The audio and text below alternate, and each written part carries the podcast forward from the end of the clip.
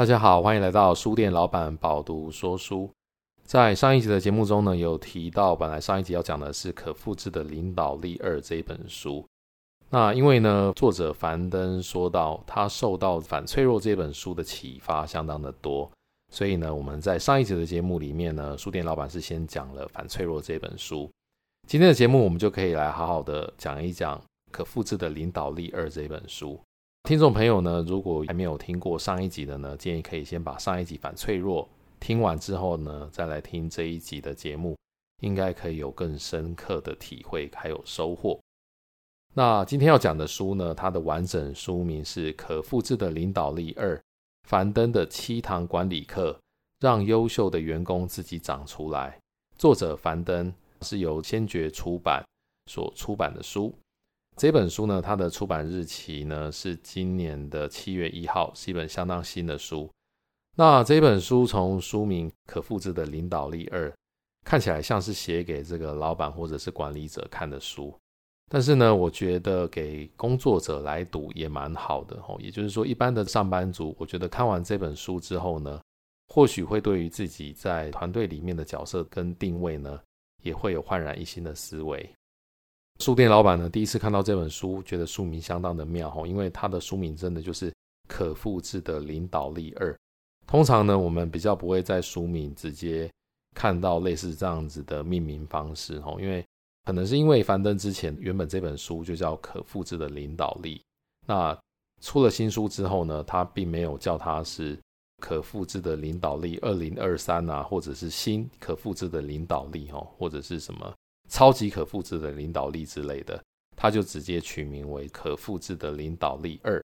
也许代表两件事哦。第一个就是领导力呢，这件事情其实是与时俱进的，它必须要不断的进化。所以呢，也可能有另外一个含义，就是搞不好二零二四年就会有可复制的领导力三哦，然后接下来还有四五六，就像 iPhone 一样哦，每一年可能都会有一本这个新书呢，告诉大家最新的。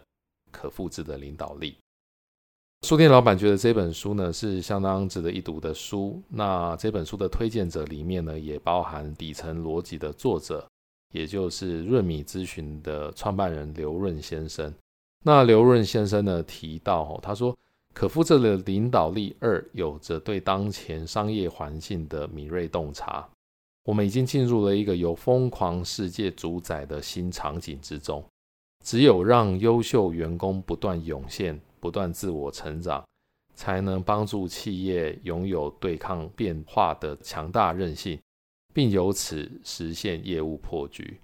除了这个刘润的强力推荐以外呢，包含大人学的张国阳先生呢，也强力推荐这本书。那作者樊登呢，在这本书的自序里面写道，并不是每一本畅销书都应该出续集。除非作者真的有话要说，所以呢，我觉得在这本书里面，其实樊登他也稍微推翻了以前他在《可复制的领导力》这本书里面呢所说的一些思维。樊登说呢，《可复制的领导力》里面呢，他是提到要让百分之八十的员工做到八十分，那他自己打破这个思维哦，他说呢，这个是一个非常工业化的想法。大家有没有觉得这个非常工业化的想法？这件事情其实就跟我们上一期反脆弱里面所说的，你如果把有机的东西啊，把它机械化或者把它工业化的话，你其实就丧失了有机体它原本有很好的反脆弱性这一件事情。那樊登说呢，现在通常拯救公司的呢，不再是这百分之八十勤勤恳恳的人哦，勤是勤劳的勤。拯救公司不再是这百分之八十勤勤恳恳的人，所以呢，可复制的领导力二呢，要说的是什么呢？要说的是要让百分之十的员工做到一万分，所以这个是一个相当大的思维改变哦。原本是让百分之八十的员工做到八十分，所以呢，这个八十乘以八十是多少？是六千四百分。但是现在呢，樊登说呢，他其实现在新的思维应该是要让百分之十的员工做到一万分，十乘以一万是多少呢？是十万啊，比刚刚的六千四百分呢要多了好几倍以上。为什么呢？哈，作者提到，因为呢，在网络或者是 AI 而变疯狂的世界里呢，一个人坐在直播间呢，其实就可以卖出十家大商场的量。所以他说呢，一个优秀的员工就能够成就一家公司了。那樊登也提到呢，过去企业管理里面所强调的标杆学习啊、最佳案例，就是所谓的像 case study 这些，现在往往都变成一个又一个的坑。为什么呢？因为环境变化得太快，技术更迭太快，消费者的兴趣转换也很快，明星红得快，凉得更快。所以呢，你其实不应该再去学习所谓的这个标杆企业或者是 case study，你应该要做自己的最佳案例，不要再模仿或者是追逐别人的脚步。所以在书封上面呢，也有提到哈，樊登呢在这本书里面提出，他认为会让很多管理者觉得不安全、不爽，但又有益的领导力心得。这个领导力心得呢，它的目的呢，就是像刚刚说的，要让百分之十的人呢做到一万分，优秀的员工会自己长出来。那其实我一开始呢看到这一段话，我觉得不太明白为什么哈，就是说为什么要让百分之十的人做到一万分，会让这个管理者觉得不安全？原因呢，其实就是呢，这是一种极端的做法哈，因为原本呢。大家可能会觉得，让百分之八十的人做到八十分呢是比较安稳的，会比起要让百分之十的人做到一万分风险来得小。这就是为什么樊登说呢，这本书他提出来的这个思维呢，可能会让很多管理者觉得不安全。当然，要解决这个不安全感呢，也是必要的。所以在这本书里面，他有提出，就是可以透过一些打造理念、方法论或者是技术工具的方式呢。樊登提供给你可复制的法则，那他的理念是什么呢？他的理念其实就是建构生物态的思维，让优秀的员工自己长出来。这个说法蛮妙的哈，其实他讲的就是把你的公司呢当成是一个生态圈的概念，那你提供好的环境呢，让优秀的员工他自己就会长出来，他自己就会发展得很好。方法论里面呢，包含就是第一个，努力实现十倍好。第二个呢，增强反脆弱性哦。什么叫反脆弱性？这个如果还没有听过上一集的听众呢，可以先去听一下上一集，就会知道什么叫做反脆弱性。第三个呢，就是实践低风险的创业。第四个呢，就是所谓的重视放权和试错。第五个呢，就是实现组织的自我成长。那大家有没有觉得这个方法论呢，其实有一些道家的思维在里面哦，就是。某种程度上呢，你应该 let it be，让员工自行的发展，有一点无为而治的概念。那在技术工具上面呢，提到的则是说，第一个要激发员工的善意，第二个呢要培育批判性的思维。这个跟之前讲过的书呢，其实都有一些接近的概念在里面哦，就是不要去担心这个员工之间彼此互相批判。只要大家可以互相的理性的讨论呢，其实对公司来讲呢是非常有帮助的。第三个呢是让人才为我所用，第四个是掌握情境领导。这本书呢读一读你会发觉哦，它其实想法是让这个极少的人呢达成极高的分数表现。这个呢其实就是一种反脆弱的主张，在企业里面的实现。所以就像我上一集里面所提到的哦，就是。读一读，你会发觉，哎，这个近期的一些书呢，其实有一点像是出版界的反脆弱宇宙的这个书群形成了。那大家可能会不太认同走极端的这种杠铃路线哦，但是其实呢，在这本书里面提到的反脆弱的这个杠铃路线呢，其实应用到企业里面呢，其实并非不可行哦，而且在现代化的这个思维里面，跟现在发展的趋势呢，我觉得。它也许是一个让企业可以快速成功的一个方式。好，所以讲到这个杠铃策略，吼，其实现在企业的成功呢，越来越依靠单独的 IP 或者是爆款的产品，也依靠网络的传播，所以所谓头部化的现象非常的明显。那其实头部化现象这个词呢，大部分呢是从大陆这边的一个说法。大家如果不懂头部化的话呢，其实可以把它想象成是八十二十法则，就是比方说百分之八十的这个营收呢，可能是由百分之二十的商品所贡献的，或者是这个百分之八十的利润呢，其实很多时候是由百分之二十的人呢去掌握的。只是呢，以往这个状况比较不明显哦，因为以往呢，大家都觉得很多事情的呈现呢，它是一个常态分布的一个状况。但是呢，现在趋势，比方说透过很多网络的传播等等的，其实它的传播的速度相当快。另外，在很多这个兴趣上面呢，也呈现一种分众化或者是碎片化的趋势。所以导致的结果呢，就是现在大家呢不会再去追求绝对的标准化，反而是激发每个人呢变得更个性化。所以呢，樊登在这本书里面直接引用了一位叫做这个纳西姆·尼可拉斯·塔雷伯的观点。那大家应该觉得这个名字蛮熟悉的哦，他其实就是这个反脆弱的作者的名字。他引用这个反脆弱作者的观点呢，他说呢，当事件呈现常态分布的时候呢。就叫做正常世界。当事物呈现密次分布的时候呢，就会被称为疯狂世界。那这个常态分布呢，一般来讲，它叫做 normal distribution 哦，它是一种比较 linear 线性化的概念。那刚刚提到的密次分布呢，它讲的就是 exponential，就是等比级数这样子的分布的时候呢，它就叫做疯狂世界。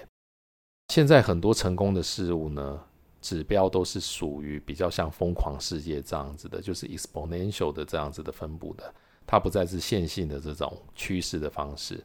所以呢，头部的人拿走了绝大多数，剩下的人呢都差不多。那这边书店老板举一个例子哦，大家知道这个全世界做智慧型手机的品牌这么多，但是呢，其实智慧型手机的利润呢，主要是被 Apple 所夺取了吼。大家可能会说，诶，那三星它也卖了很多这个 Android 的手机啊，但是其实呢，三星在 Android 的手机上面的这个利润呢，跟 Apple 比起来呢，其实是小巫见大巫。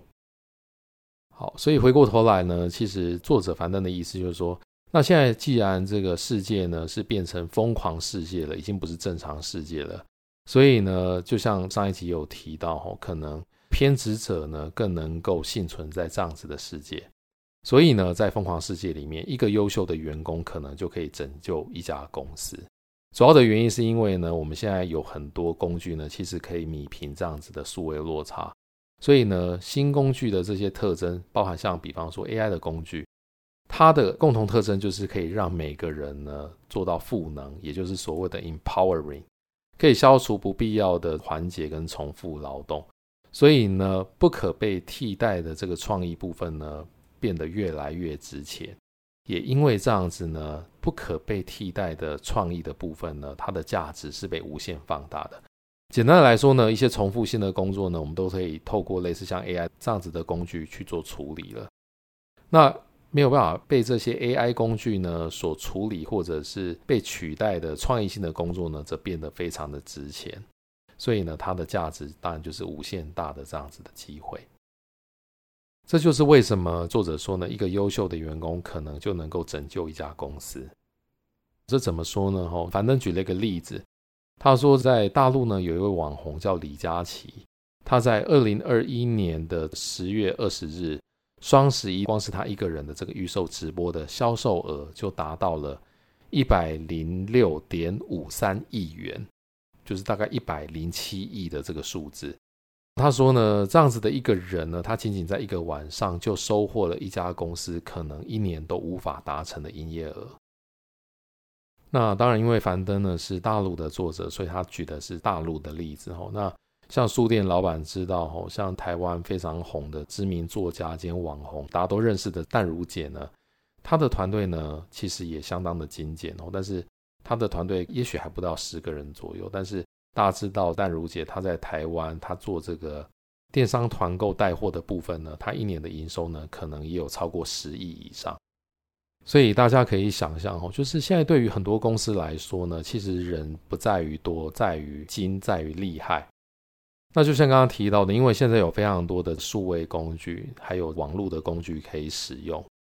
所以一家公司或一个团队的人可能不需要太多，你只要有几个 key person 呢，其实你可能。可以达成的业绩呢，是很多大公司可能一年都做不到的业绩。所以有这样子的这个思维再去推展的话呢，樊登说到，身为管理者，我们最应该做的事情呢，其实应该是要增加组织成功的可能性。他说的是组织成功，让更多的人呢可以以更大的热情做方向大致正确的事情。所以他特别提到大致正确，意思就是说你不要给公司里面组织里面的成员呢给他很大的限制，不要去规定他说你一定要做什么，只要让他们做方向大致正确的事情就可以了。同时呢，我们也要保持着反脆弱性，让一百次失败呢也不会伤筋动骨，但一次的成功呢就可以拯救整个公司。所以，大家没有觉得非常的熟悉？它其实就是在我上一集节目里面提到的反脆弱性里面的杠铃策略的概念是非常类似的。那大家记得我在上一集节目里面也提到说，这个杠铃策略呢，其实也可以应用到你的投资里面哦。比方说，你可以把这个百分之九十的钱呢，拿去投资这个所谓的 index fund 之类的，或者是 ETF。那百分之十的资金呢，拿去投注在风险极大的这种创业型的投资里面，像这样的组合呢，它其实有反脆弱的特性哦。所以百分之九十呢，保护你，让你不至于因为那百分之十的失败呢就伤筋动骨。但是只要那百分之十风险极大的投资成功的话呢，你可能也可以带来相当大倍数的收益。所以像类似这样的思维呢，其实也可以应用到组织的发展里面去。所以樊登又说到，吼，就是解决复杂问题的密码呢，在于生命体本身，因为生命体有反脆弱性嘛，吼，所以它比较容易可以解决复杂的问题。那对于组织来讲呢，就是组织的使命、活力跟学习能力。所以呢，组织上看起来它好像不像是一个生命体，但是呢，其实樊登的意思就是，如果我们可以把组织培养成是一个生命体的话，它其实就可以有很好的。反脆弱性以及很好的活力、学习能力，可以去解决问题。接着，书店老板呢，想要跟大家分享在这本书里面呢看到的两个思维，觉得对于各位听众呢个人应该也都蛮有帮助的。第一个思维呢，就是所谓的忽视问题，放大优点。作者樊登呢，他说他在央视工作的期间呢，第一次参加主持人服装培训的时候呢。服装顾问说了一句让他非常印象深刻的话。顾问说呢，一个人穿衣服最重要的原则不是去遮掩自己的缺点，而是要放大自己的优点，也就是忽视问题，放大优点。这一段话呢，其实书店老板看了非常心有戚戚焉。我觉得有时候不管对于自己或者是要求他人去改善缺点这一件事情呢，其实有的时候蛮两面刃的。比方说，像书店老板呢，有时候想要改造员工，让员工更完美哈。所以举个例子，比方说，诶，有员工他的动作很快，但是有的时候呢，难免因为动作快呢，会有一些这个失误或者是粗心的状况。可是当你去要求他说，诶，麻烦你要小心一点，要谨慎一点，不要常常会有出错的状况。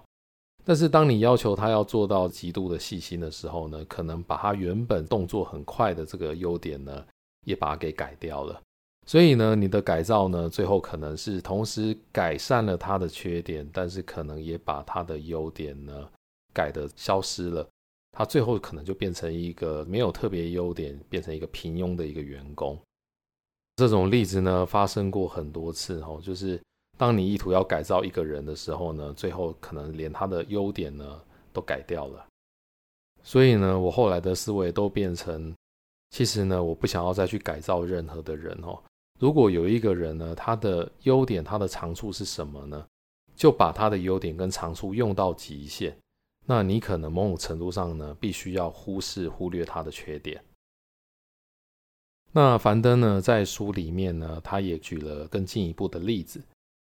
他说呢，他读了很多关于李白人生轨迹的传记。他得到一个结论哦，他说呢，李白最大的问题在于呢，他过早给自己的人生呢制定了框架，或者说目标。他说呢，李白呢，他给他自己的目标呢，就是所谓的封侯拜相。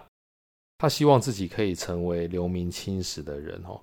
那他觉得这是一个非常典型的刚性目标，所以呢，李白一生都在为了这个目标奔波，过得十分的坎坷。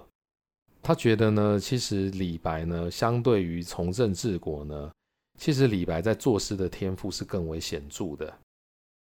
但是纵然他在诗的创作呢有过人的天赋，但是因为他给他自己的目标是封侯拜相，所以呢，一代诗仙的这个人生呢，是过得非常的郁郁寡欢而不得志。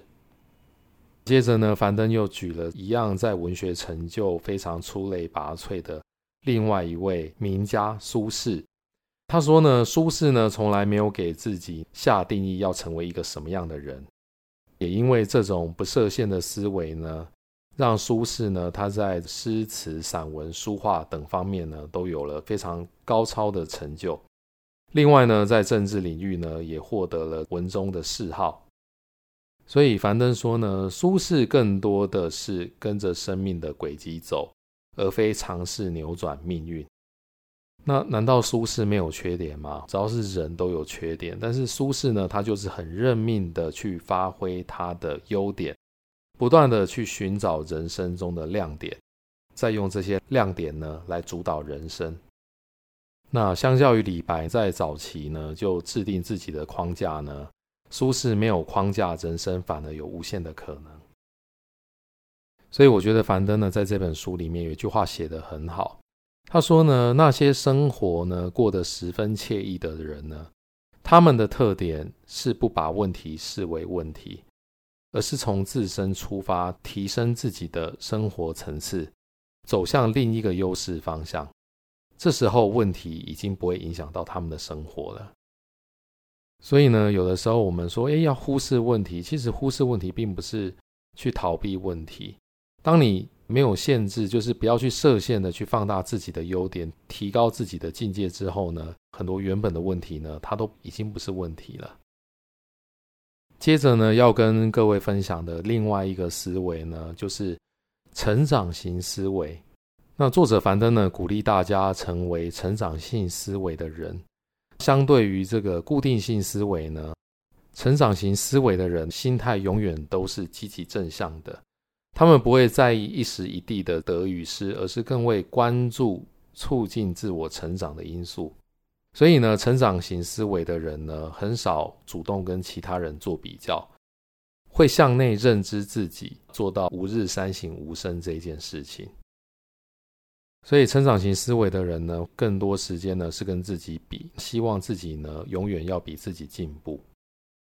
相对的，固定性思维的人呢，可能就是喜欢跟别人比较，而不是跟自己比较。那我对于这个成长型思维这件事情，我个人非常的赞同。因为当你常常跟别人比较的时候呢，其实你很多时候只是踩着别人的影子而已。要么你追不上这个影子，要么你追上了之后呢，你可能就懈怠了。只有永远呢都跟自己比较呢，才能不断的超越自我。那这样子的人呢，他成长的空间跟成就呢是无穷大的。比方说呢，你如果老是跟隔壁老王比的话呢，你永远都只会比老王好一点。除非呢，王永庆家族住在你家隔壁哦，否则你跟隔壁老王比的话呢，显然格局是不够的，而且你的成长是受限的。樊登呢，同时也提到哦，他认识的这个成功人士呢，越成功的话都是越谦虚的，越谦虚的人呢，常常都会反省自己，让自己成长。那书店老板认识的人也一样吼，就是我认识的成功人士呢，通常越成功的越谦虚。我觉得呢，其实在这个成功的人心中呢，他所谓的自我成长呢是没有极限的。当前的高度呢，不过就是下一个巅峰的出发点而已。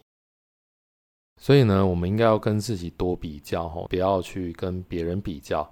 那我们如果是跟成功的人学习的话呢，我觉得主要的益处呢，在于可以开阔我们的视野，同时也可以提升我们的想象力哦，让我们觉得说，诶，原来人生也可以这样子，也可以那样子，那这个可能性都是存在的。我觉得这个是我们去学习成功人士最重要、最有价值的部分。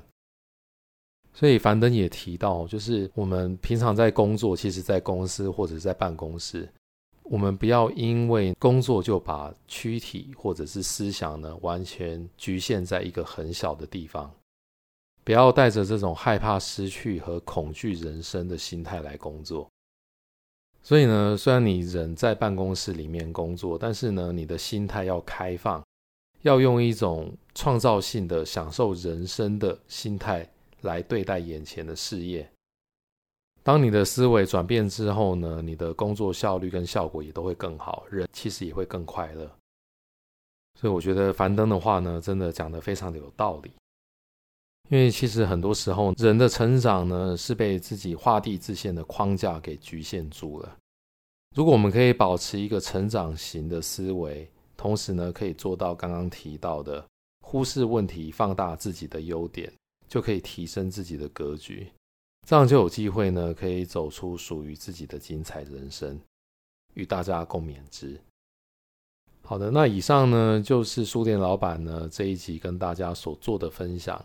可复制的领导力二这本书呢，我觉得非常的精彩。那推荐大家呢，可以购买这本书呢来做阅读。书店老板饱读说书的节目呢，是由 Pubu 电子书城独家赞助，请各位听众呢也可以参考资讯栏里面的内容呢，使用折扣码到 Pubu 电子书城购买相关电子书呢都有优惠，请大家呢多多参考。好，那以上呢就是书店老板饱读说书这一集所做的分享，我们下一集见。